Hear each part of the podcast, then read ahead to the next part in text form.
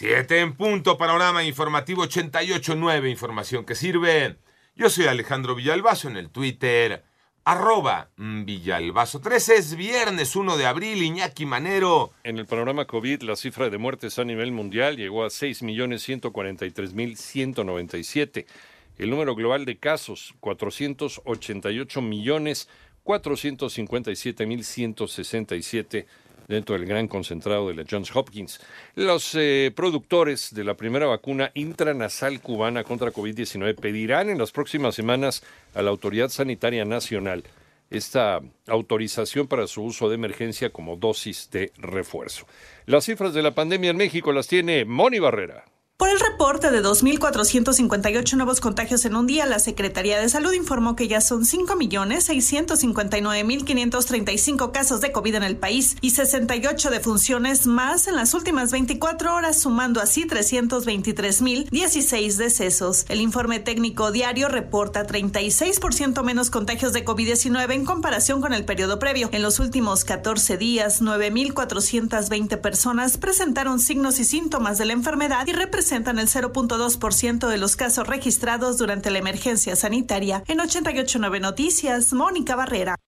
Programa Nacional John Kerry, enviado especial del gobierno de los Estados Unidos para asuntos de cambio climático, habría revelado a medios que la administración mexicana se comprometió a hacer cambios a su iniciativa de reforma eléctrica para beneficiar la inversión estadounidense. John Kerry ayer se reunió en Palacio Nacional con el presidente de México. Por otro lado, Seis cabezas fueron encontradas sobre el toldo de un vehículo estacionado en el municipio de Chilapa Guerrero.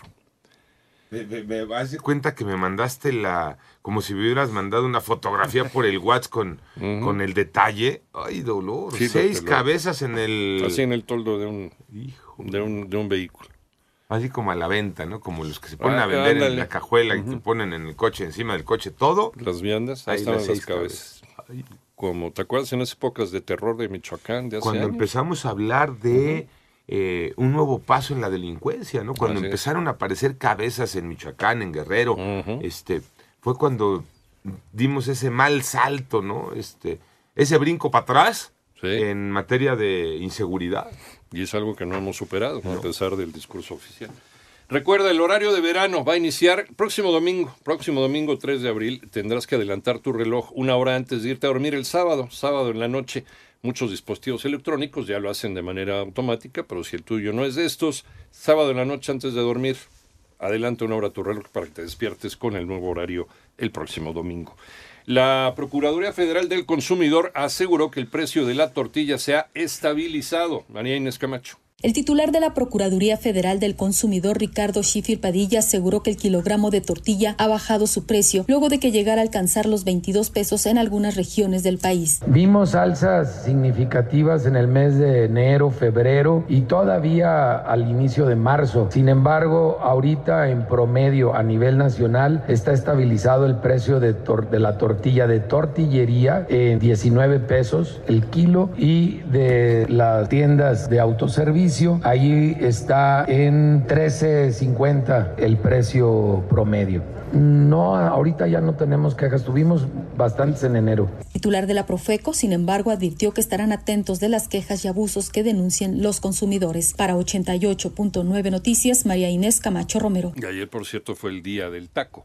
En el panorama internacional, esta mañana Rusia acusa que Ucrania realizó un ataque aéreo en su territorio afectando un depósito de petróleo en la región de Belgorod. Por otro lado, Japón redujo a partir de hoy la mayoría de edad de los 20 a los 18 años. Esta es la primera revisión legal de eh, la etapa adulta en ese país en 146 años. Y en tanto, tres personas fallecieron y una resultó herida tras el choque de dos aviones de la Fuerza Aérea de Corea del Sur durante un vuelo de entrenamiento antes de impactar contra una montaña en la ciudad de Sacheon, en el sureste del país.